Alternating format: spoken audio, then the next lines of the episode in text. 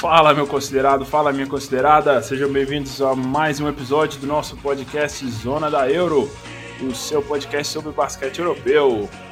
É, estamos falando aqui na tarde de sábado, dia 6 de março. Meu nome é Thierry Rabelo, eu sou do blog Euroleague Brasil. Eu vou apresentar agora a equipe que está aqui comigo é, quatro anos depois, né? A gente, que a gente não grava, parece que já faz anos que a gente não se junta para gravar. E vamos lá, Seja bem-vindo, Vinícius Matozinhos. Tudo bem, meu caro? Beleza, e aí, pessoal? Tudo bom? Espero que todo mundo esteja bem. Demorou, mas chegou. Estamos aqui de novo para falar do que se passou nesse tempinho, falar de Eurocup, de Euroliga e com muita descontração, muita alegria para começar essa semana bem aí. Muito legal. Muito obrigado, Vinícius. Felipe Knop, bem-vindo, meu caro. Tudo bem? Fala galerinha, fala meu povo, fala família, tamo aí de novo. No último episódio deu uma merdinha, isso aí a gente vai falar depois nos bastidores. Vocês ouviram, mas a merda foi grande. Mas dessa vez não vai ter merda não, vai ser só alegria, fazer o um bagulho bonito. Valeu, meu caro. Rafael Bittelbrum, bem-vindo, meu amigo. Fala, pessoal. Estamos de volta aí após uma longa ausência até parece que teve eliminatória de Eurobasket no meio. Opa, teve sim, mas estamos de volta para falar de Euroliga, Eurocup, o que melhor acontece lá no, no basquete do velho continente. Prazer estar de volta. Última vez que a gente gravou o podcast, os panules ainda era bom, né? Mas enfim, vamos lá. Exato. É, pessoal, hoje nós. Ai, meu Deus, eu amo falar mal desse, desse time. Ah, lá, ah, então vamos lá. É, hoje, pessoal, nós temos muita coisa para falar. É, vamos dar um destaque maior para a Euroliga, como nós sempre fazemos. Mas, como o Rafael citou, é, entre a nosso último episódio e esse episódio atual, aconteceu a última janela é, das eliminatórias para o Eurobasket. O que, que é o Eurobasket? Você que talvez esteja começando no basquete europeu agora. É uma competição de seleções europeias. É, ela costumava acontecer sempre né, na história, ela aconteceu de dois em dois anos. E após a edição de 2017, a FIBA decidiu passar essa competição para é, passar o intervalo dessa competição de dois para quatro anos. Então, o Eurobasket estava programado para acontecer este ano, 2021, é, só que por causa da pandemia, infelizmente, é, as competições precisaram ser adiadas, então as Olimpíadas passaram do ano passado para esse ano e jogaram o Eurobasket para o ano de 2022. É, nessa última janela haviam poucas vagas em, ainda em disputa. Na verdade, não, acho que haviam 13 vagas ainda em disputa. É, e agora nós vamos só pincelar rapidinho quais que foram as surpresas, quais que foram ah, os destaques é, dessa, dessa última janela que aconteceu. Se eu não me engano, foi no dia 19, no final de semana do dia 19 até o dia 22 de fevereiro. Então, uh, pessoal, o que, que vocês têm para falar para o nosso ouvinte rapidinho a respeito dessa última janela do Eurobasket?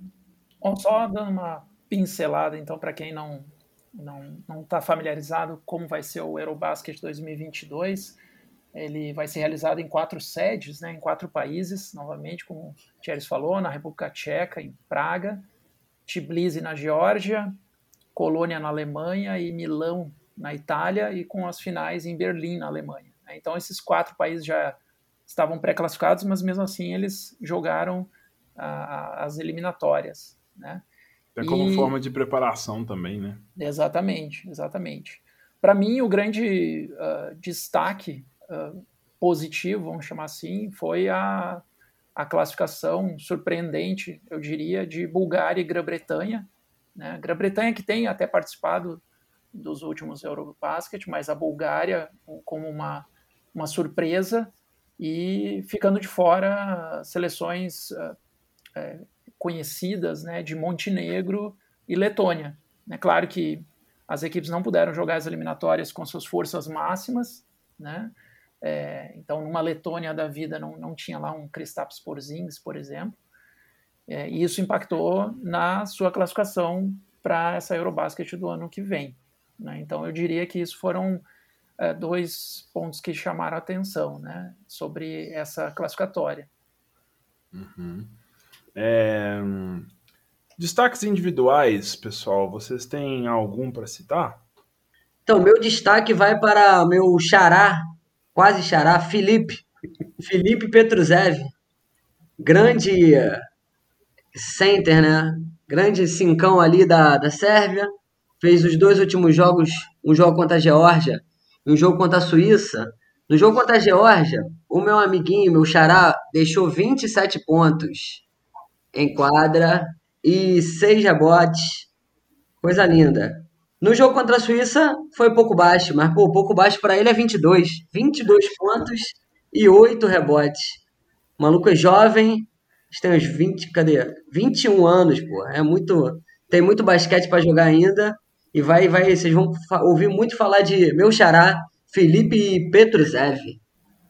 Petruzev ele vai completar 21 anos agora, no mês de abril, e ele já é um dos melhores. Eu não, não sei se eu posso falar isso, Vinícius, você que acompanha a Liga Adriática mais do que eu, a gente poderia dizer que ele já é, ele é o melhor jogador da Adriática hoje? Para mim, sim, com certeza. Ele lidera as estatísticas, né? o time está indo muito bem, então, para mim, com certeza, ele é o MVP dessa temporada. Então, Petruzev ou Petrujev, a gente não sabe como é que pronuncia o nome dele exatamente.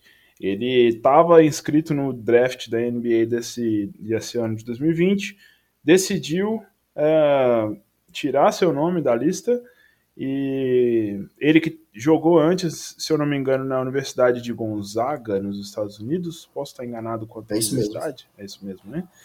E ele escolheu permanecer mais uma temporada na Europa. Provavelmente vai ficar mais alguns anos, né?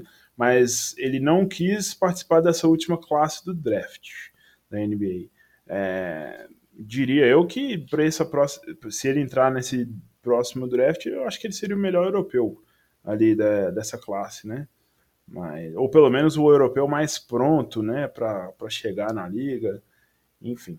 E ele fez a sua estreia pela seleção da Sérvia profissional, ele só havia jogado pela seleção de base, então que baita estreia, ele terminou com se ele não entra na qualificação porque ele só jogou dois jogos, mas se ele entrasse, ele teria uma das maiores médias de pontos da, dessas eliminatórias e também, se eu não me engano, no, a sua média de eficiência também ela seria uma das maiores. É, Vinícius, você tem algum destaque para falar para a gente? Tenho sim. Então, vou pedir desculpa aqui pro pessoal, porque meu, minha pronúncia de turco não é muito boa, mas meu destaque ele vai para o Alperen Sengun, né, o pivô turco que está sendo muito falado atualmente, porque ele só tem 18 anos e ele está destruindo lá no, no Besiktas na, na Liga Turca e ele teve a oportunidade agora de jogar pela seleção nessa eliminatória e ele jogou muito bem. Né? A média dele ficou em 12 pontos, 7 rebotes e uma assistência. E teve um jogo específico que foi contra a, na vitória contra a Suécia, que ele fez 24 pontos e pegou 12 rebotes, um, um duplo-duplo assim. É fantástico. Ele teve um aproveitamento muito bom né? Foram 7 de 11 e, na, nas bolas de dois pontos e 8 de 13 no, no, em arremessos. Então, é um, é um garoto que tem um, um trabalho de pernas muito bom, ele é muito ágil, né, e, e, tem muito ainda a crescer. Ele só tem apenas 18 anos e está destruindo, não só na seleção, como no, no, clube dele. Então, é alguém para a gente ficar de olho, além do, do Petruchev aí, que já foi falado também. Muito legal. Então é isso aí, pessoal. Já estão definidos os 24 clubes, oh, perdão, as 24 seleções que disputaram esse Eurobasket. No nosso blog, se você entrar lá, você vai conseguir ver com mais detalhes todas essas informações. Tudo bem? Ah, é só uma, uma coisa antes de a gente passar para a Euroliga, uma coisa muito legal que, que eu vi nesse, nesse Eurobasket. É, se você ouvinte quiser dar uma olhadinha depois, tem até o vídeo lá no nosso blog foi. Vocês viram, gente, a, a, a, emoção, a comemoração do pessoal da, da Bulgária com a classificação? Sim, Sim de arrepiar. Foi Caramba, cara, foi muito bonito. Eles, eles quebraram um jejum de, de 11 anos sem, sem disputar um Eurobasket. O último havia sido 2011. É, e se você olhar que era um período bienal, né, não eram quatro anos, esse período significa que eles, é, eles ficaram pelo caminho em várias eliminatórias, né? Então, assim, muito, muito legal ver a emoção, a alegria, né, de, de, um, de uma seleção por fazer parte, né, da, da competição. Mas, enfim, só queria comentar mesmo que a alegria do time da Bulgária, a Hungria também, essas seleções menores, assim, é muito legal ver quando elas conseguem suas classificações e, e ficam tão alegres, né? Então é isso, pessoal. É, mais detalhes, só acessar o blog lá, como eu já falei. Agora nós vamos passar para o assunto da Euroliga, principal competição de clubes da Europa, que já está chegando, já está na sua reta final. É, restam apenas seis rodadas para terminar a temporada regular. E o que, que aconteceu essa semana, pessoal? Vocês acompanharam aí? Essa semana foi jogo pra cacete, né? Rodada dupla, quase semana inteira de jogo, jogo das duas horas até 8 horas da noite. Pô, show de basquete, chuva de bola laranja, jogo feio, jogo na última bola, teve tudo, teve de tudo. É, nessa semana, igual o Felipe falou, aconteceram duas rodadas. A 27 rodada na terça e na quarta-feira. E sem descanso, a 28 aconteceu na quinta e na sexta. É... Nessa semana como um todo, Vinícius, qual destaque você traria assim para a gente na, na competição aí? Então, para mim, o meu destaque vai pro Anadolu Efes, né? Eles estão jogando demais. Algo interessante que eu estava vendo aqui, que já é a sexta vitória seguida que eles têm. A última derrota que eles tiveram foi lá pro Zenit, lá em janeiro. Então, assim, o Shane Larkin, que estava meio sumido, ele começou a jogar muito bem. O Misic tá, tá fazendo uma dupla assim com ele fantástica e o time em si tá rodando a bola muito bem. Então, depois deles terem tirado né, o, aquela dinastia do Fenerbahçe no, no, no, clássico turco ali, o Fenerbahçe tinha 10 jogos né, que, que tava assim, sem perder. Eles foram lá, ganharam deles que atropelo, viu? Com requintes de crueldade. Esse, Exatamente. Então, quando aquilo aconteceu, todo mundo, os holofotes voltaram para eles, né? Para outro time é. da Turquia. Então, eles estão subindo ainda mais na, na, tabela, tanto que eles já estão em quinto colocado, e tá uma diferença só para o segundo colocado, que é o, o, o CSK. Então, tá uma vitória de diferença para o segundo colocado, para ver como que tá apertado esse G8. Né? Hum. Vou aproveitar aqui que vocês estão vocês três são todos uns trouxas, que vocês ficam me zoando porque o Panathinaikos tá mal, então vou zoar você agora também, Vinícius. Seu CSKA tomou uma sapecada deles aí, não foi? 30 pontos de diferença fora o baile. é a zica da Euro. Nem o Panathinaikos perde de 30 pro Efes, irmão. A gente perde 25 pro Valência, mas tudo bem. É... Não, é... no jogo deles, no último jogo deles, então, primeiro, primeiro nessa rodada dupla, é, eu até escrevi lá pro, pro site que falou: agora vai começar a arrancada de novo do CSKA. Aí no jogo seguinte contra o Fs, toma taca. Mas e aí, pessoal, vocês acham que que, que aconteceu com esse time turco aí que do nada que eles estão estão atropelando todo mundo e, e, vocês acham que algum deles tem chance real de ser campeão? Eu acho que na verdade uh, os elencos são muito fortes, né? Agora estão começando a a mostrar realmente é, o, o, poderio que eles têm. É, o início da, da temporada não foi tão bom assim, mas eu acho que a, a, a realidade deles está é, tá mais para essa do que para aquela de, de, de, derrotas, né? Os, as duas equipes são muito boas, o Fenerbahçe tomou um sacode do Anadolu, mas como continua com uma sequência né, de 12 vitórias em 13 jogos, o Anadolu aí como Vinícius comentou, também engrenou. Mas essa Euroliga está muito equilibrada, né? Muito equilibrada. Você tem vários times uh, com elencos e, e, com possibilidades muito, muito boas, assim. Hoje, sim, eu colocaria como, como postulantes ao título aí o, o Fenerbahçe e o Anadolu é, é, junto com Barcelona e CSKA.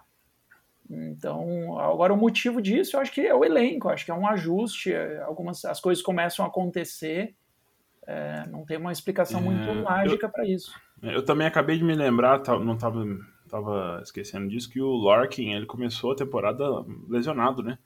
Então Sim. o Efes jogou muitos jogos sem ele no início do ano. Então a volta dele, até ele pegar no, no, no ritmo, né?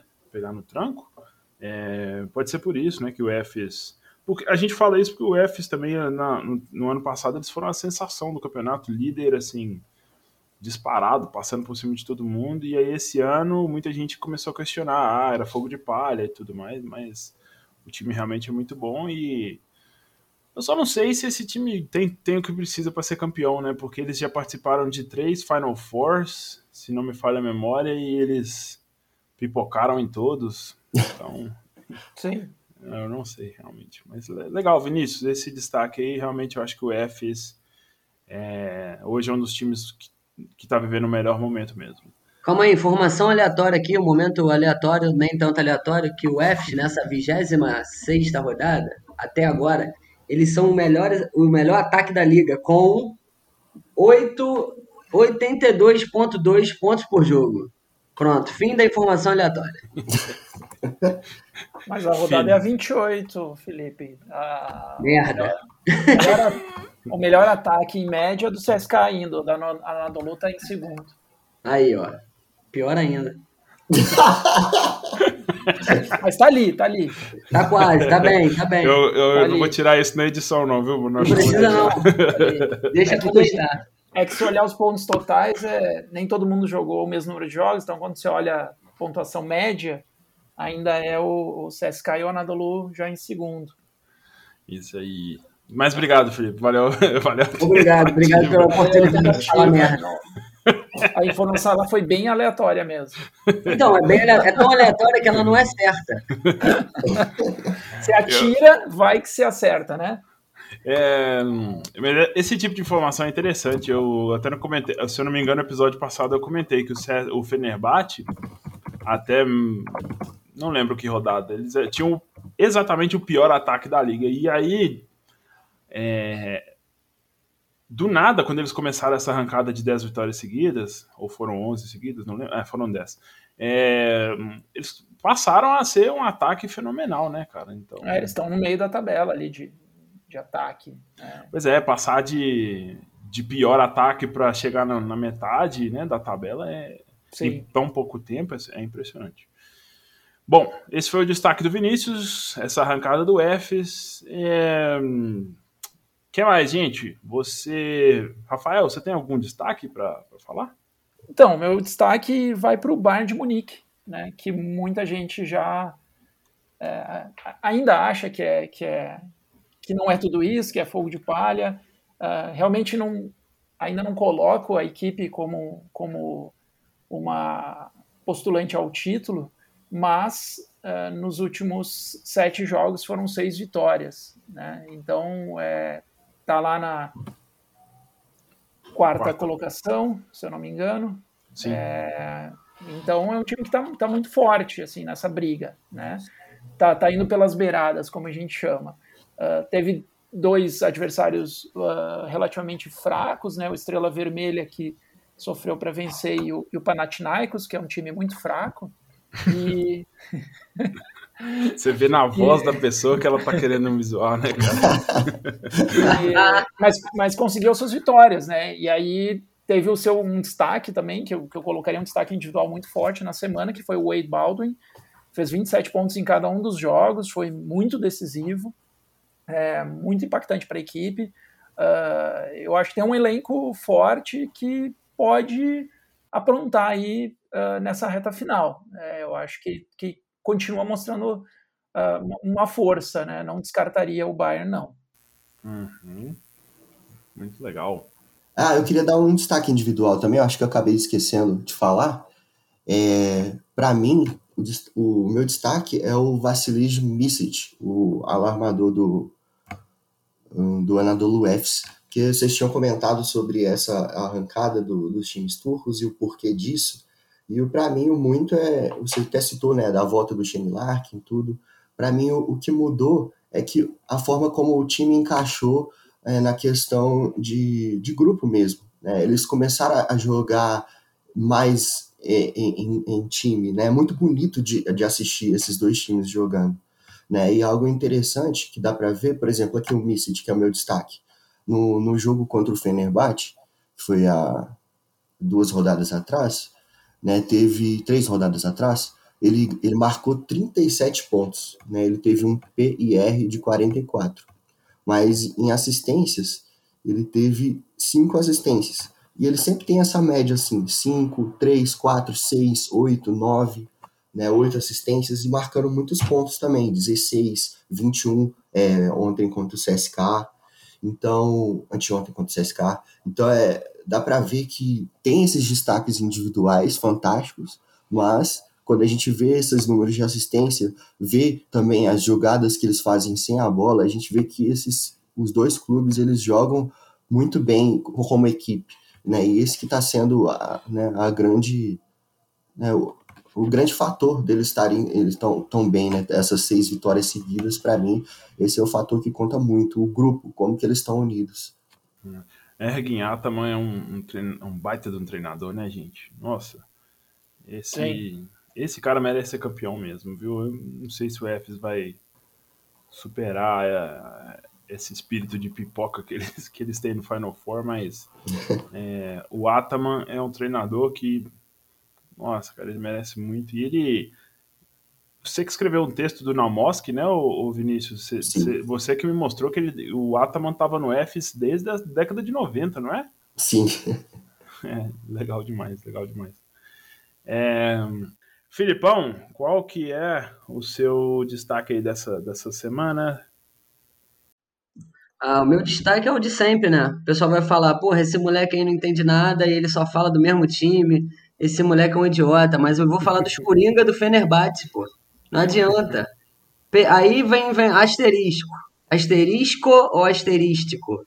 Vem um asterisco. Asterisco. Não, não faz isso com português, pelo amor de Deus. Não, vambora, toca ah, É asterisco, mano. Então, asterístico. Asterístico. Eles perderam o clássico lá, como a gente já mencionou aqui. Foi uma porrada? Foi uma porrada. Foi uma lavada? Foi uma lavada. Mas, cabeça erguida, já ganharam duas em sequência aí também. Então, forte, firme e forte lá, ó. Tá, tá, tá, o jogo tá, tá fluindo, tá bonito. E o meu destaque individual desse time é quem? Adivinha? Porra. Gordurinha. Não, não é gordurite. É outro. Nandinho decolou? acertou 10 pontos por Vinícius. Fernandinho decolou. Que mesmo perdendo, ele não para de decolar. Né? Duas, duas últimas, dois últimos jogos do meu amigo, Fernandinho. Aí não tem como não falar, né? Porque ele fala, porra, esse cara só fala também dessa porra desse Fernandinho. Fernandinho deixou contra o Milano, Olímpia Milano. Ele deixou 20 pontos. 20 pontos, 3 rebotes e 4 assistências eficiência de 23. Porra, segundo, terceiro do time. E aí contra o Asheville, ele deixou 24 pontos, aí já é porrada. 4 rebotes e 6 assistências, eficiência de 27, o maior do time. Então o Fernandinho não deixa essa peteca cair. Fenerbahçe tomou aquela porradinha, mas vai seguir firme e forte rumo aos playoffs. Vambora com Fernandinho e Gordurite e, e companhia. Eu posso ter meu momento aleatório aqui? Vai, momento aleatório. Não, é só para deixar esse tempo para mandar um abraço lá pro Alexander, que me chama sempre no Instagram, que ele ouve todos os episódios. Ele falou que amou o, o apelido Nandinho Decolou, que ele só usa agora. Você mandar Valeu, um abraço pra ele aí também, Felipe. Alexander. Alexander. Abraço, Alexander. Você é o Coringa do, do Fener também. Bom, aproveitando aí que você tá, deu um spoiler aí dos abraços, eu também tenho um abraço para mandar aqui pro. Temos o atleta do Campeonato Brasileiro da CBB que está no nosso grupo de WhatsApp lá, ele ah, acompanha o nosso trabalho. É, o Caio Araújo, ele é atleta do, do time do Ponta Grossa, é, campeão brasileiro. Então, mandando um abraço aí para você, tá, Caio? Ele pediu para mandar um abraço para os colegas de time dele, mas eu não vou lembrar o nome dos, dos colegas, não.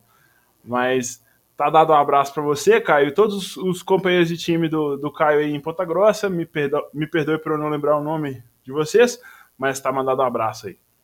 É... Então, antes da gente seguir, eu só queria lançar uma polêmica. Adoro polêmica. Lá, eu já meio que no, no, grupo eu falei de leve, mas eu pedi para continuar, eu disse não quero polemizar. Mike James realmente é tão MVP assim? Eu sabia que ele ia falar Fu isso. Fuerza, Mike James. É, eu só queria colocar um ponto. Nós temos Nandinho decolou numa temporada sensacional. Na minha, na minha visão, uma temporada. Já está fazendo uma temporada de MVP. Não podemos esquecer o Mirotic, que está conduzindo o líder Barcelona. Teve alguns jogos a menos, sim, mas o cara em quadra ele faz toda a diferença.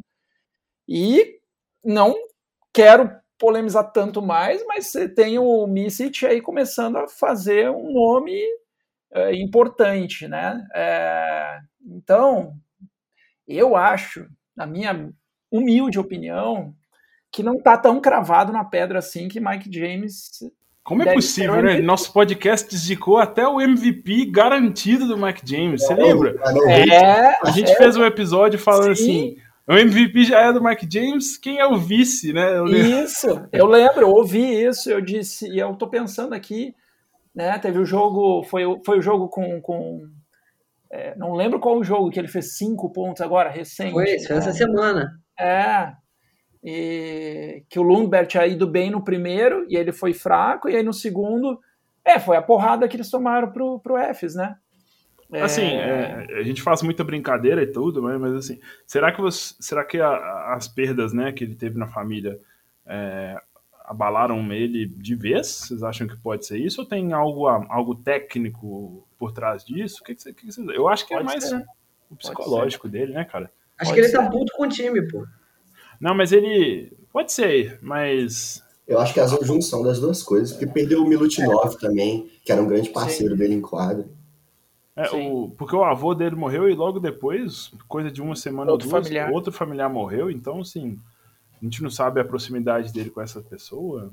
Sim. Será? Eu acho que é mais a, a, parte psicológica. Mas é uma questão legal que você levantou. Se não for o Mike James, se ele, tipo, se ele não se recuperar psicologicamente e voltar a jogar tão bem, vocês diriam que o MVP seria quem? Hoje eu daria pro, hoje eu daria pro Nandinho. Aí, ó. Ele, ele tá. É, esse cara jogando é, é uma enormidade, tá carregando o Fenerbahçe. Claro que tem vários jogadores bons, mas é, a, é um motorzinho, é, tá jogando muito. Hum, bacana. Quem, e vocês, pessoal? O que vocês acham? Eu, se eu falar alguém que é um MVP aqui, essa pessoa vai quebrar o pé. Então eu prefiro não falar mais ninguém. porque eu sou a boca maldita de, de, da Zona Oeste. Ó, eu, sinceramente, eu tô tentando pensar aqui, né? Tô até com as, algumas estatísticas abertas aqui para ver se algum jogador me chama atenção, mas além do decolo, né? Mas difícil, né, cara? Eu acho que talvez no Bayern de Munique, assim, a gente poderia falar do Lutic, né? Mas não, ele não tem mais bola que o decolou para ganhar esse, esse prêmio. É. Não sei, né? É, acho que quem teria é o Mirotic, teria, é, mas. Tem uma média boa. Quem? O Mirotic? É. Sim. Mas aí que tá. O Mirotic, ele realmente é, um, é o MVP, porque o Barcelona sem ele jogou bem também, sabe? O Barcelona, eu acho que o sucesso do Barcelona é muito mais pelo sistema, porque o Jaskevicius, aliás, foi aniversário do Jaskevicius ontem, dia 5 de março, parabéns é, a ele que ouve nosso podcast com certeza. Nossa, não pensaram não. é, assim, não estou desmerecendo o Mirotic, que joga muito, mas será que é ele que faz tanta diferença assim no Barça? Eu acho que o Barça seria esse time mesmo sem ele. Eu não sei até que ponto isso tem que ser levado em consideração no, no prêmio de MVP, né? Não, mas isso aí é algo pra gente ficar de olho, né? Porque falta o quê? Sete rodadas no final da Não, faltam seis, é. Seis. Então, é, pode muita coisa acontecer aí, então pra gente ficar de olho nisso aí, porque, é. porque do jeito que o Mike James tá, ele pode sim perder esse posto aí. Pois é, é. por isso que eu quis trazer a polêmica é, os, alguns ouvintes vão ficar me praguejando, mas é, faz parte da, da vida. Olha, não, não tá numa boa fase. candidato, um candidato meio aleatório, não é aleatório, é craque, mas é, corre muito por fora nessa briga, ele não vai ganhar, eu tenho certeza, mas deve, deveria. Não, não. Mário Rezonia. É, não, tô brincando. Tá não, é brincadeira. Eu ia falar do, do Kevin Pangos, do armador do Zenit. Joga demais. É, Joga bem. O Zenit ainda tem tá em oitavo nesse momento, mas é porque essa classificação tá bem embolada, né? É, então, mas eu acho que oscila demais também, né? Ele oscila é. demais. A galera joga muito em cima dele, ali nas costas dele, botando ele no mismatch, coitado. É, é jogo Meu real. Deus, eu achei, eu achei que o Felipe tava fazendo umas piadas aí, joga muito atrás dele, botando atrás dele. Que isso, cara? Eu achei... Só quinta série. É, ué, eu achei que ele tava fazendo as piadinhas de quinta série agora, desculpa. Mas é isso aí, bom, Vai, bom vai, ponto levantado. Bom, bom ponto levantado, mas eu realmente, além do decolo, o é, tem o Mirotic, né? Não, mas aí tem o peso também do playoff, né? Quem estourar no playoffs, carregar, já, já dá um passo grandão lá no, no- nessa corrida de MVP. Então não Mas o- adianta a gente ficar Mas o, prêmio, o prêmio é- mas o prêmio é dado pela temporada regular, né? Se eu não me Aí. engano. Tu, tu acha que Eu não acho tem que sim, e depois tem, um, depois tem um MVP do Final Four, né? É, é. Bom, vamos ver. É pra ficar de olho. É, essa era, era trazer a polêmica pra ficar de olho. É, esse foi um ponto bem legal, bacana. É, agora eu que vou levantar outra polêmica, então. Eita! O Real Madrid broxou mesmo. A quinta série. O Real Madrid, o que, que vocês têm me falar desse time aí que tava lá na lider- disputando a liderança no primeiro turno inteiro, é, mesmo depois que o Campasso foi para a NBA, é, eles ainda continuaram ali muito fortes, é, mas de repente esse time tá jogando bem mal. É, nós temos aqui que nos, cinco, nos últimos cinco jogos eles perderam três. E um deles, oh, a gente deixou de falar isso, né, cara? O Kim que ganhou, meu amigo. É, Festa em Moscou, festa na Rússia. O Kim que ganhou do Real Madrid. Então, assim, jogou, a, a- jogou no ventilador mesmo. Será que o Real Madrid tá acabado mesmo? Não tem chance de, de título mais? Vocês ainda botam fé nesse time do Celso Rotti aí? O que, que vocês acham? que maldade. Pablo Lasso. Não, não faça isso. Ó, eu não sou um grande fã de, de- de- de- desse time, especificamente do Real Madrid. É, o time não, não tá jogando bem. Acho que a saída do Campasso, sim, fez diferença. É, tem jogadores lesionados também, não dá pra gente esquecer isso, né? E, mas eu não descartaria. É uma camisa muito forte. É, tem um bom time, não hoje vejo como candidato a título, mas é Real Madrid, né? Tem um, tem um elenco bom, tem um baita defensor como o Walter Tavares. É, mas assim, o jogo com o Kink e depois na sequência é, quase perdeu de novo para o Zenit é, chamou atenção, realmente. É, a equipe não não tá jogando não tá jogando muito bem, não. É. O engraçado é, tipo, o Real ganhou do Zenit, ganhou também do Fs, mas perde pro Estrela Vermelha, perde pro King. Pois é. Aí não dá, né? Gente, precisa ganhar, não ganha. Mas essa semana aí a gente vai ter o El Clássico, né? Então vai poder Não é dizer mesmo, muito hein? sobre se o Real Madrid ele pode É, lembra- Já, lembra- já, já foram quantos é o clássico, né? Foram três nessa temporada, não foram? Foi um no, no primeiro turno da Euroliga, um do, do Campeonato Espanhol e a final da Copa del Rei. Perdeu, Sim, é. O Real perdeu todos, não foi? É, eu Se eu não me engano, da Copa do. Rei eu sei que tomou um cacete, né? É, É. Não, perdeu todos, quase certeza. Eu, depois o- a gente O confere Euroliga- isso. o Euroliga Mas... perdeu, com certeza. Agora do O Euroliga campeonato- perdeu. O espanhol perdeu também. e é- é, foi, o, foi o Barça que tirou a invencibilidade deles. Então, três é o clássicos nessa, é, nessa temporada. O Real já perdeu todos. Então, vamos ver, né? Esse, eu tô com a estatística aqui que você me fez lembrar dela, Rafael. Ah, É, olha só, a saída sobre a, a respeito da saída do Campasso, né? sim. O Campasso, ele jogou as 10 primeiras rodadas da Euroliga com o Real Madrid. Nesse tempo, olha só, eu achei isso aqui muito interessante, por isso que eu tô trazendo. O Real Madrid tinha uma média de uma média ofensiva, 81,5 pontos por jogo. É, desde que ele saiu, na verdade, perdão, essa, essa informação que eu estou passando aqui, ela foi passada na 26 rodada, então a gente já teve duas rodadas depois disso, tá? Então essas informações não estão tão atualizadas assim. Mas desde a saída do Campasso, a média de pontos do Real Madrid como um time caiu para 75,8.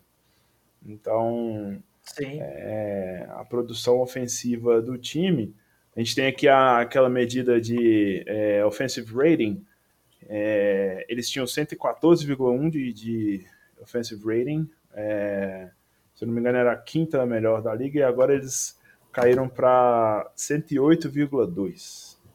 Então, é, uma queda ofensiva bem clara. Porém, aí vem o plot twist.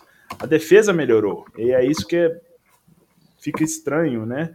O, antes do, do Campasso sair, a média de pontos sofridos era 78,7. E nessa estatística que eu estou vendo aqui, voltando a, a, a, citar que ela é da, até a 26 rodada, o, o defensive rating da, do, do Real Madrid passou, passou a ser o melhor da liga. Então, a melhor defesa da liga desde que ele saiu. E que é a característica desse time, né? Por isso que eu tava falando do time do Celso Roth, mas. Cinco volantes.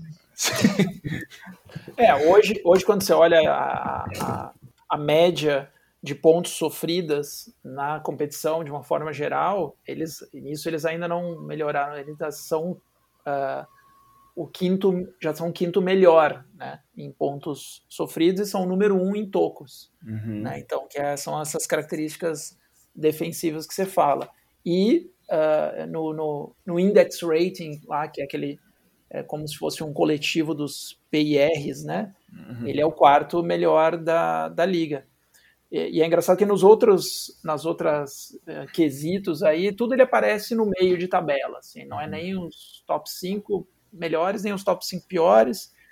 É, é uma equipe que eu acho que está tentando se encontrar, né? Tá meio num momento meio confuso, assim. O jogo com o Zenit mostrou muito isso, né? Uhum. Com o Tavares em quadra, eles dominavam, com o Tavares saiu, o time caiu bastante. Uh, e depois ganharam na experiência. O Zenit não soube ganhar aquele jogo, que estava muito na mão para ganhar. Né? Uhum. Mas quase que eles perdem duas seguidas em, uh, lá na, na Rússia. Né? Uhum. É, enfim, vamos, vamos acompanhar, mas é uma camisa muito forte, muito forte. Então, para emendar agora no último assunto da, da Euroliga, que tem um pouco a ver com, né, com o Real Madrid, que a gente acabou de falar, é, é o seguinte, queria saber de vocês, olha, olha só, na tabela, nesse momento, a gente, como a gente já falou, tem um equilíbrio gigantesco dentro da zona de classificação. A gente tem o, o Barcelona, é líder com 20 vitórias e 8 derrotas.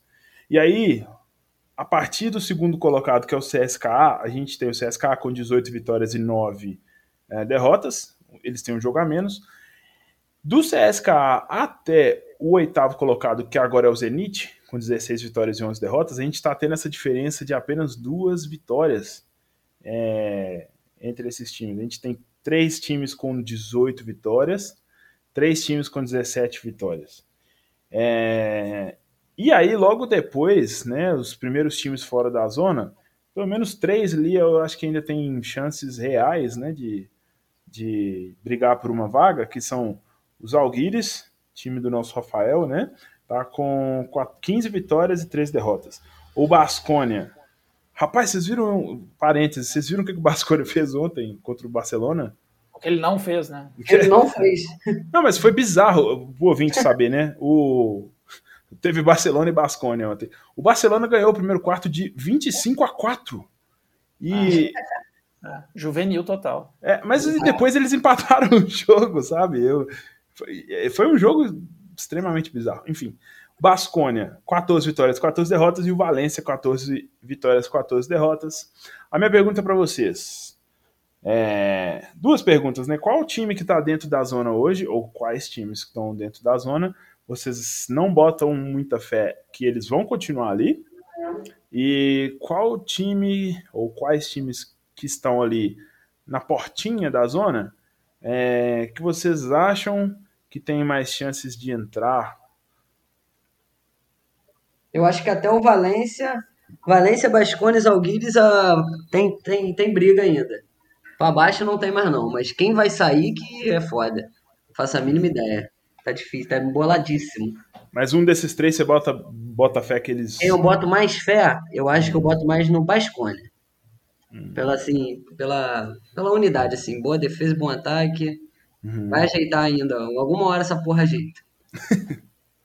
e vocês, Vinícius, Rafael? Então, eu peguei a tabela de jogos aqui. É, o Basconia, ele vai jogar contra o Bayern, é, depois contra o Zenit e depois contra a Olímpia Milano. Os Alguires, ele vai jogar contra o Efes, depois contra o Fenerbahçe e depois contra o Maccabi. Então, dois jogos pesados dos Alguires. E, e o Valência vai pegar o Fenerbahçe, o King e o Bayern. Então, não sei. Porque são confrontos, os três confrontos são bem difíceis dos três times. Mas eu também apostaria no Basconia. Vai uhum. pegar aí Bayern Zenit, porque esse jogo do Zenit basicamente vai ser um confronto direto, né? Porque o é. Zenit tá na oitava. Então esse jogo aí contra o Zenit vai decidir muita coisa. Então eu vou apostar no Basconia. Mas você vai votar nele você bota fé mesmo que eles vão conseguir ou você, você tá falando que desses três de fora, eles são os mais qualificados? Desses três, uhum. né? Eu não, é, não sei se teria esse basquete todo para passar de fase, mas assim, desses três, eu acho que o, o que teria chance é ele, sabe? Uhum, uhum. E você, Rafael? Olha, eu gostaria muito de falar que eu acredito bastante nos Alguires, mas uh, não é essa a realidade. Tá né? difícil. É, tá difícil. É, é, uma equipe que tem uh, um dos melhores aproveitamentos de três pontos, mas é uma equipe uh, fisicamente muito fraca, né? muitos problemas na rotação defensiva, sofre cestas muito fáceis dentro do garrafão, no pick and roll é, é, muito complicado, né? O jogo com o Olímpia demonstrou, o Caio Hines deitou e rolou, é, e, e, sinto o que uh, o técnico, né, falta um pouco mais de organização também ofensiva da equipe, que uh, às vezes fica muito dependente do Grigonis chutando bola de três, então, assim, não enxergo, e vai pegar duas pedreiras gigantescas, né? Então, assim, eu acho olhando, olhando né, o que eu tenho acompanhado dos jogos e, e, da tabela aí que o, que o Vinícius falou, eu apostaria que esses oito vão se manter. É, eu acho que Basconia e Valência, Valência é um time que eu acho bem interessante, mas não, não engrena, né? Teve umas derrotas verdade, que não, eu... não eram esperadas, mas é um time que eu, né, com Prepelítica, Nietzsche, é um time bem legal de ver, mas, mas não vai, né? Não, era para estar tá mais alto na tabela pela equipe que tem. Mas eu, eu diria que não mudaria esses oito, não. Que, que o pessoal que está ali embaixo não vai conseguir entrar, mesmo sendo um, um torcedor dos Alguires. É, o Bascone até estava lembrando que antes deles perderem esse jogo do, do contra o Barcelona ontem, na sexta-feira, eles estavam vindo de cinco vitórias seguidas, destruíram o Olympiacos na terça-feira, cara, que alegria. 91 Sim. a 66. É, e eles. Uh, tô vendo a tabela deles aqui, realmente não é uma tabela tão fácil, né? Mas. Mas aí que tá. O outro ponto que eu tinha levantado era o seguinte: dos times que estão dentro, é, algum deles vocês acham que tinha chance de sair. Eu, a, enquanto vocês falavam, até abri aqui a tabela dos três últimos. E. Ô, cara, não tô cravando que isso vai acontecer, não. Mas se tem um time entre esses três que realisticamente eu enxergo ficando de fora, é, eu acho que é o Real Madrid. É, é, igual a gente falou antes, na camisa pesa e tudo mais, e isso é óbvio, e o time é excelente, mas olha a tabela que eles têm nessa reta final, né, nas últimas seis rodadas. Eles vão pegar o Barcelona semana que vem, é, como a gente falou, eles perderam todos os El Clássicos até agora. Se ganhar esse El Clássico, aí beleza, eles têm muita moral empolgam e realmente eu acho que eles garantem a classificação. Se não ganharem do Barcelona, porém, eles vão ter o CSKA logo depois. É, vamos pegar o Asvel fora de casa. O Asvel, se for pensar, não é um time forte, mas tá vivendo um momento muito legal. Tinha ganhado é, seis seguidas, se eu não me engano. Foi algo assim. É, os Algueires ganhou deles na semana, mas. É... É, eles perderam as duas essa semana, mas eles estavam vindo de seis vitórias seguidas. É, é. Então, assim, é um time que acordou e ainda tem chance de classificar, mas muito, muito, muito baixas. Acordou e, e dormiu de novo. Depois tem o Olympiacos. Nem fala nada essa bosta desse Olha o clubismo. Brincadeira, brincadeira. Mas o Olympiacos tá muito mal esse ano, então, assim, não vejo o Real tendo muitos problemas contra eles, não. E, por fim, tem o Fenerbahçe. Imagina se o Real Madrid chega nessa 34ª rodada. Dependendo de uma vitória contra o Fenerbahçe em Istambul para classificar, vocês acham? Vocês realmente acham que o Real vai, vai conseguir? Eu, eu, eu tenho minhas dúvidas. Acho que desses três do, do, dos últimos três da zona de classificação, eu não sei se eu coloco tanta fé que o Real Madrid já está garantido. Ou sim, vocês acham que eu estou viajando? Não. Pode, pode ser que sim, é. Não, não acho que você está viajando, eu, mas eu, eu me surpreenderia eles ficarem fora dos oito ainda. Eu, eu acho que não muda, mas se alguém fosse sair, eu acho que o Zenit sairia. Mas eu não acho que esses oito vão mudar, não. É, o Zenit, na tabela deles aqui, eu acho que ela é menos complicada que a do Real, né? Eles pegam Olympiacos, fazem o um confronto direto com o Basconha, é, depois eles pegam o Kink, aí já fazem o CSKA, que é mais difícil, e terminam contra Asvel e Maccabi. É, é, bem mais fácil. E ainda tem um jogo a menos contra o Panathinaikos, que vai ganhar com certeza. É, Sim. Então, não sei. É verdade. É. Eu não sei, eu só olhando a tabela, né? Não tô falando de, comparando time por time, jogador por jogador. Não, não é isso que eu tô fazendo, mas a tabela. Uhum. Eu não sei. E além do mais, é aquela coisa, cara, perder clássico, ganhar ou perder clássico, né? Faz a moral do time se inverter completamente, né?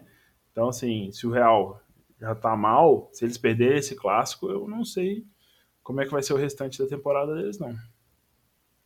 Eu não, não sei também não. Real é incógnita do cacete. Ninguém puxa esse time para cima, ninguém arma. Sem Facundo tá difícil, então eu não sei, mas vou botar aquele, aquela, aquele classicão, né? O peso da camisa vai vão se segurar ali no oitavo, no sétimo e vai para playoff, que aí tudo muda. Você e aí, Real... Perdão, pode continuar. Desculpa. Você falou do Real aí. Mas se continuar a zica da Euro aqui, até o CSKA perde essa classificação. a zica da Euro, o CSKA fica em penúltimo. Ah, aqui, você me, você me fez lembrar de uma, uma pergunta que eu estava engatilhado aqui também. Sobre, ainda sobre esse assunto, né, das últimas vagas, olha só. É... O time que tá para ficar em oitavo. Já imaginou se o Real Madrid termina em oitavo, se classifica? A gente já vai ter um Real e Barça nas quartas, cara? Nossa. muito bom. Aí ferrou tudo. Algum desses três times aí que estão em último hoje, né? O Zenit, o Fenerbahçe, o Real. Algum deles você bota, vocês botam fé que vai que tem chances de eliminar o Barça numa, numa série melhor de cinco nas quartas? Porra, quase impossível. Ah, o Fenerbahçe incomoda. Eu acho. Ah, o Fenerbahçe, com certeza o, o Nandinho vai, vai detonar. eu botaria fé, com certeza. Porque a gente está vendo, eles estão nessa situação que eles não começaram desse jeito desde o começo, né? Se tivesse começado desde o começo, ó, tivesse começado desde o começo, se tivesse jogado desde o começo assim, né, com certeza estaria bem mais acima na tabela. Hum, bacana. Então, pessoal, por hoje a gente finaliza aqui essa parte da Euroliga. É, continue acompanhando nosso blog para saber todos os detalhes.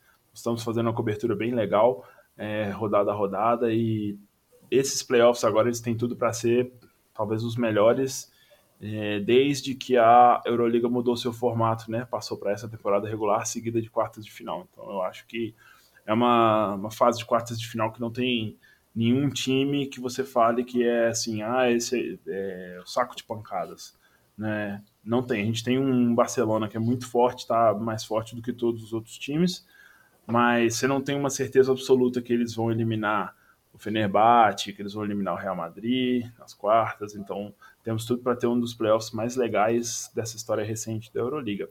Bom, para finalizar agora o nosso podcast, a gente vai passar um relatório breve é, a respeito da Eurocup, a segunda competição de clubes mais importantes da Europa, mais importante da Europa. É, e nós já estamos prestes a terminar a fase do top 16. Essa semana agora aconteceu a quinta rodada do top 16, a penúltima rodada dessa fase. E muito em breve, eu não lembro a data exata, mas já passaremos para a fase de quartas de final. E vale lembrar que o campeão dessa Eurocup, ele garante vaga na é, Euroliga do ano que vem. Então, muita coisa legal, muito time, muito time bom, muito jogador talentoso para a gente ficar de olho. É, nosso especialista do blog, né, so, é, na parte de Eurocup é o Rafael. E conta pra gente aí, Rafael, o que aconteceu essa semana na Eurocup? Então, a Eurocup uh, teve a sua rodada de número 5 do top 16, né? São seis rodadas, faltam, falta apenas mais uma para definir os classificados. Uh, tá sensacional a, competição, né? Extremamente disputada. É, a gente ficou cerca de um mês, né? Sem jogos, a paradinha que teve aí para teve eliminatório de Eurobasket, etc. E voltamos na terça e na quarta com rodadas e jogos sensacionais. E muita coisa vai ficar vai, eh, ficou para ser definida na semana que vem, né? na, na última rodada. E pela primeira história, nos, se eu não me engano, cinco anos de top 16, a gente chega na última rodada com cinco vagas de playoff em aberto, com 11 equipes disputando essas cinco vagas, e com os quatro grupos do top 16 uh, tendo vaga de playoff em aberto, ou seja, nenhum dos grupos já definiu as duas vagas. Ou seja, uma é... prévia do playoff, né? Essa última rodada o pau vai comer. Sensacional, vai ser sensacional. A gente tem, por exemplo, é, grupo que os quatro times ainda estão disputando, chegando na última rodada, os quatro times ainda podem se classificar, né? Tá sensacional. É, então, dando uma passada rápida, a gente já tinha na rodada passada a Virtus Bolonha classificada, que é a grande favorita, como a gente comentou no outro podcast, será uma surpresa se ela não for campeã. É, ela chegou no, né, no seu 15º jogo de Eurocup com a sua 15ª vitória. Né, não perdeu nenhum jogo até agora. O, o CD Vita, uh, lá da Eslovênia, chegou perto, é, mas a partida foi para prorrogação e a Virtus dominou. Não sei se vocês viram o lance né, do, do, do jogo. A equipe da, da Virtus é muito forte, né? além de Teodosic, trouxe Marcos Bellinelli, que, que estreou no top 16, tem Vince Hunter, Kyle Wins, Julian Gamble. Posso é, fazer um é, parênteses? Claro. Só uma informação. Essa semana surgiu o rumor de que a Virtus está interessada em fazer uma. Ah, você ia falar? Perdão, pode falar. Não, não, não, não desculpa. O sim é entre nós aqui. ah, sim. É... Que a Virtus está preparada para fazer uma grande oferta para trazer o Vladimir Lutic. Hoje, é, hoje é. a estrela do Bayern de Munique. É, estão... Parece que eles estão querendo montar a seleção da Sérvia lá, né? Porque já tem o, o, o Marco Markovic, é, o Stefan Markovic, é, o Milos, o Milos Teodosic, e aí se eles trouxerem o Lucic vai ficar. E o técnico, né, o Djordjevic. É. é. então, é um time é, que joga, joga junto já tem mais de dois anos, foram campeões da Champions League e, e é um time bem legal mesmo. Não, é um time muito bom de, de, de assistir, né? É, então, assim, já é um time com cara de Euroleague, né? É um time muito forte tinha conseguido a sua classificação já antecipada na rodada passada, é, assim como o Nix Kazan da Rússia, que também uh, já tinha conseguido a sua classificação chegou na quinta vitória em cinco jogos no top 16. É, tá brigando aí, vamos dizer assim, com, com a Virtus para ver quem termina o top 16 com a melhor campanha que vai levar toda a vantagem de mando de quadra para os playoffs, né? E aí nessa, nessa rodada da semana a gente teve o Mônaco uh, no grupo E se classificando, uh, com uma vitória sobre o Nanterre, é, e acabou após o jogo seguinte do grupo, onde o Juventud Badalona perdeu, Badalona perdeu para o Málaga, então o Mônaco, além de se classificar, garantiu a primeira colocação. É, e aí fica em aberto esse grupo, né, com o Badalona uh, e Nanterre se enfrentando pela última vaga. O Mônaco é um, é um time que eu gostaria de dar um destaque. É, hoje ele, ele não é no top 16 a melhor defesa, né? Hoje em dia, hoje na, no, no, no top 16, ele já chegou a ser da, da competição como toda a melhor defesa, mas é uma das melhores defesas. Mas ele tem um ataque muito interessante. Ele tem três armadores pontuadores, o D-Boss, o Rob Gray e o Marcus Knight, que são bem complicados de, de marcar.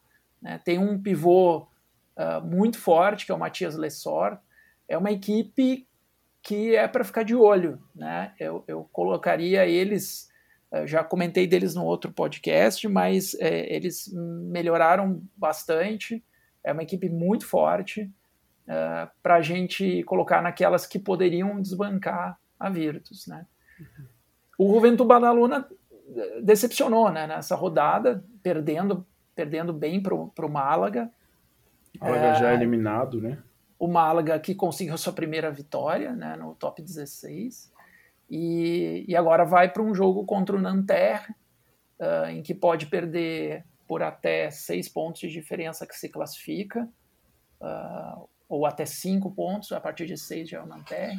O Nanterre é um time uh, de altos e baixos, e que tem lá o Isaías Cordinier, uh, que eu gosto muito, eu, eu, colocaria hoje ele no meu quinteto ideal de Eurocup, foi até com a seleção da França para as eliminatórias da Eurobasket, é, mas ainda aposto no Badalona, né, uma equipe muito forte, uh, mas que deu essa tropeçada bem estranha aí contra, contra o Málaga.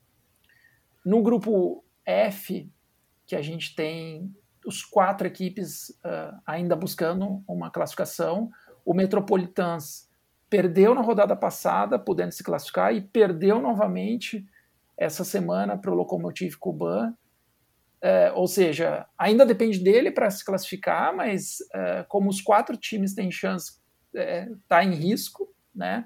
O Davi Michinot, que é um grande armador da equipe, fez as duas últimas partidas foram péssimas né, do, do, armador.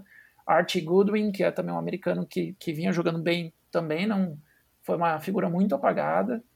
E o Lokomotiv Kuban, que já estava né, tava sendo a decepção, é, já tem duas vitórias, né, vai, vai jogar em Moscou, ah, em Moscou, em Krasnodar, vai jogar na Rússia último, a última partida para tentar a classificação. Fez uma partida avassaladora contra o Metropolitans, né? E, e, vamos ver, a gente tem ainda a Trentino, que venceu o Partizan numa briga direta. É, hoje a gente tem Metropolitano e Trentino que, se vencerem, se classificam. Né? Se os resultados forem diferentes, a gente começa a usar a matemática do saldo de pontos uh, ah, para ver quem que se classificaria. Então está muito interessante. Eu não botaria fé no time do Partizan. É uma equipe muito fraca, assim, um ataque muito confuso. É, me surpreende ainda estar tá brigando, mas eu não, eu colocaria, eu colocaria mais uh, foco no, no Metropolitans e talvez no Locomotive Cuban. No, no grupo G, uh, que a gente, o grupo da Virtus, que já estava classificada, uh, a Cedevita tentou a vitória, né, tirar a invencibilidade da Virtus e se classificar com, com uma rodada de antecedência, mas não conseguiu. É, e agora vai para uma, uma, disputa bem difícil contra o Budushnost, é, em que uh, pode perder só por três pontos. Se o Budushnost ganhar por quatro pontos, ele se classifica, né? porque no primeiro jogo entre eles, o CD Vita ganhou por, por três de diferença.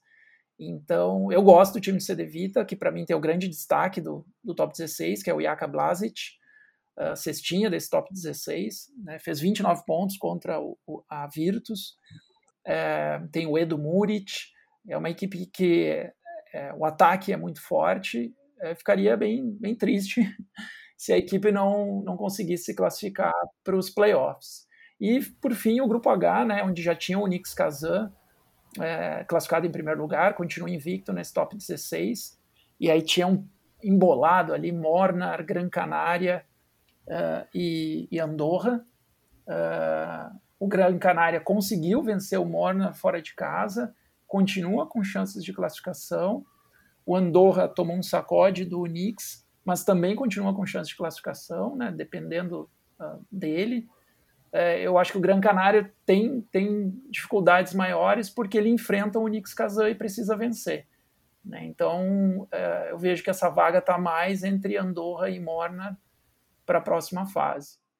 Em resumo, está é, tá sendo uma das Eurocups mais incríveis dos últimos anos, muito equilibrada, apesar de termos a Virtus aí é, com, uma, com uma distância em relação às outras equipes, é, eu vejo uh, Mônaco, uh, o Nix Kazan, que eu ainda tenho um pouco de dúvidas porque está num grupo fraco, mas é uma equipe que tem crescido muito é, na competição. Os, os, americanos da equipe russa, né?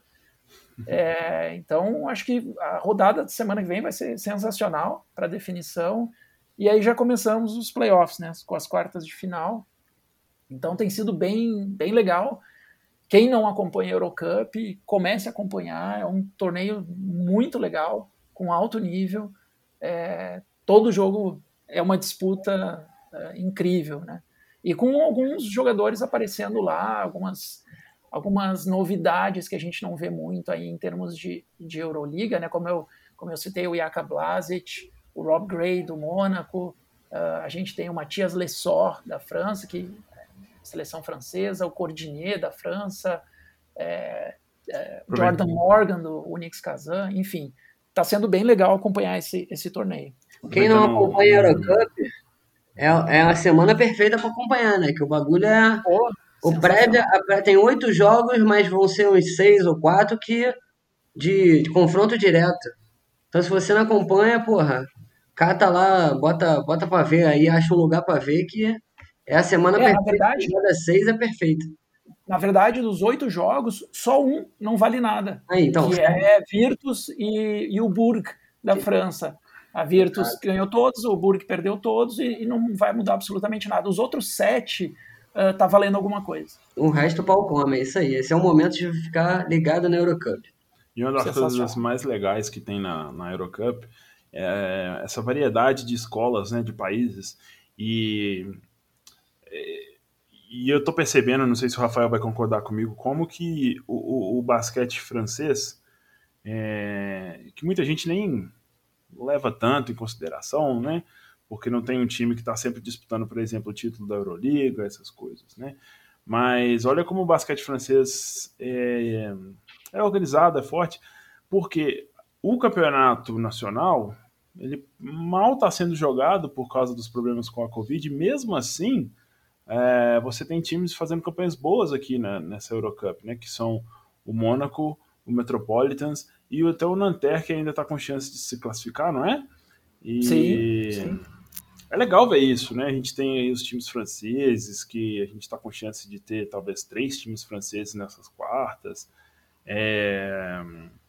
Os times italianos também, né? A gente sempre a gente sempre pensa muito na Olímpia, lá na Euroliga, mas aqui a gente tem a Trentino, que está liderando o grupo F, a Virtus, que é o melhor time da competição.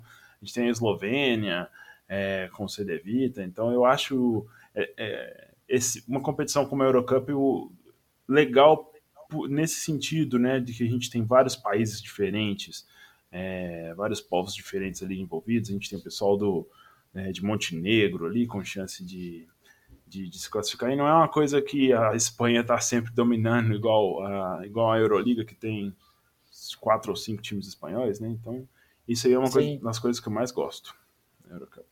É, um estilo é, é, o, é o basquete, o campeonato europeu, né? É, como se fosse das antigas, né? Que uhum. Por mérito os caras entram na competição e, e, é muito, muito, muito forte mesmo.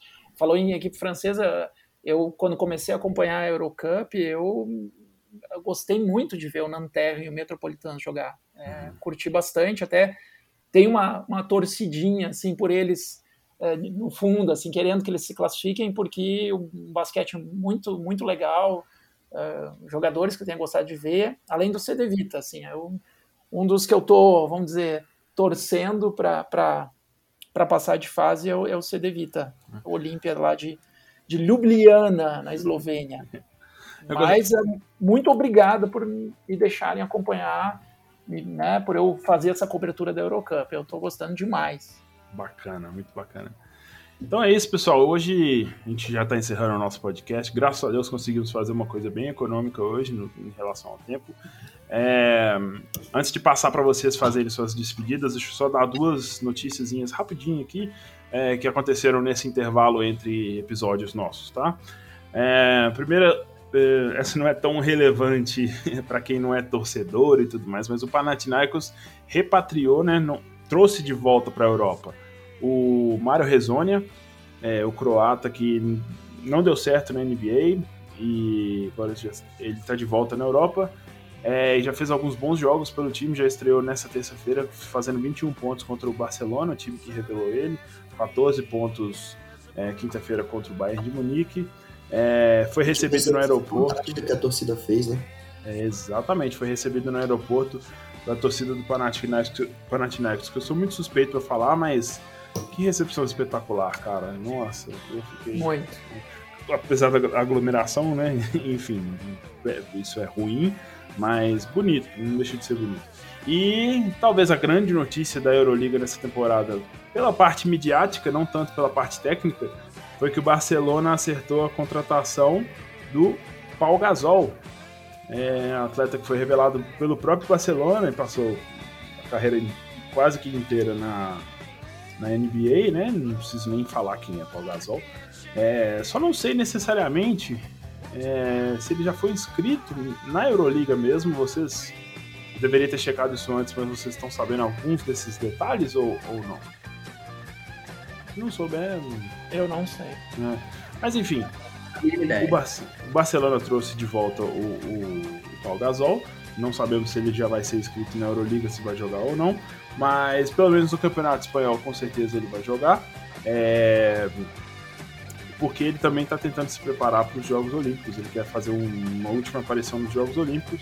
É uma coisa muito midiática, né? Porque o Paul Gasol ele não, não seria titular desse time do Barcelona hoje, que é um time fechadinho, já, já bem.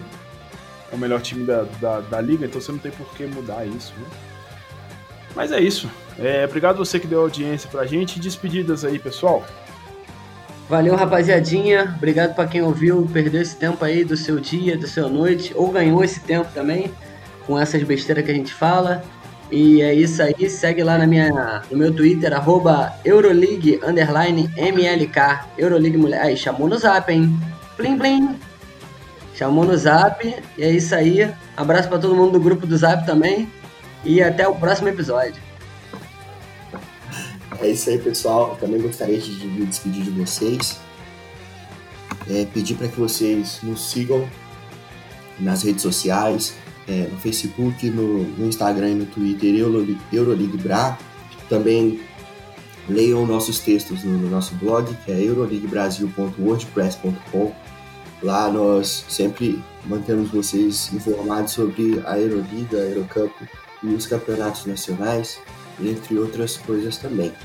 Então, para que vocês é, possam sempre estar ouvindo em todas as plataformas né, de podcast, que nós vamos continuar aí trazendo essas informações para vocês com, muita, com muito amor e muita alegria. Até mais, pessoal. Bom, valeu pessoal, obrigado pela audiência até aqui. Queria só deixar um registro bem rápido. Uh, a Basketball Champions League começou os playoffs essa semana também, a terceira competição em importância uh, de clubes da Europa, coordenada pela FIBA. Uh, quatro grupos de quatro, oito, oito equipes se classificam para o um Final Eight, vamos falar assim. E eu só vou deixar registrado aqui os oito que eu acho que vão se classificar para depois vocês me cobrarem. Tofar da Turquia, Pinar da Turquia, Tenerife Burgos da Espanha, Turk Telecom da Turquia, AEK da Grécia, Zaragoza da Espanha e o Era Nimburg da República Tcheca. Depois me cobre. Se Grande você, abraço. Se você errar um, eu tenho que pagar pizza para nós três. Fechou. ah, valeu. Então é isso aí, pessoal. É, meus amigos Rafa, Vinícius, Felipe, brigadão pela companhia aí, sabadão de tarde aqui, estamos na luta. Foi um prazer estar com vocês, tá? É, espero que a gente consiga gravar com uma frequência maior daqui para frente. Vamos nos organizar.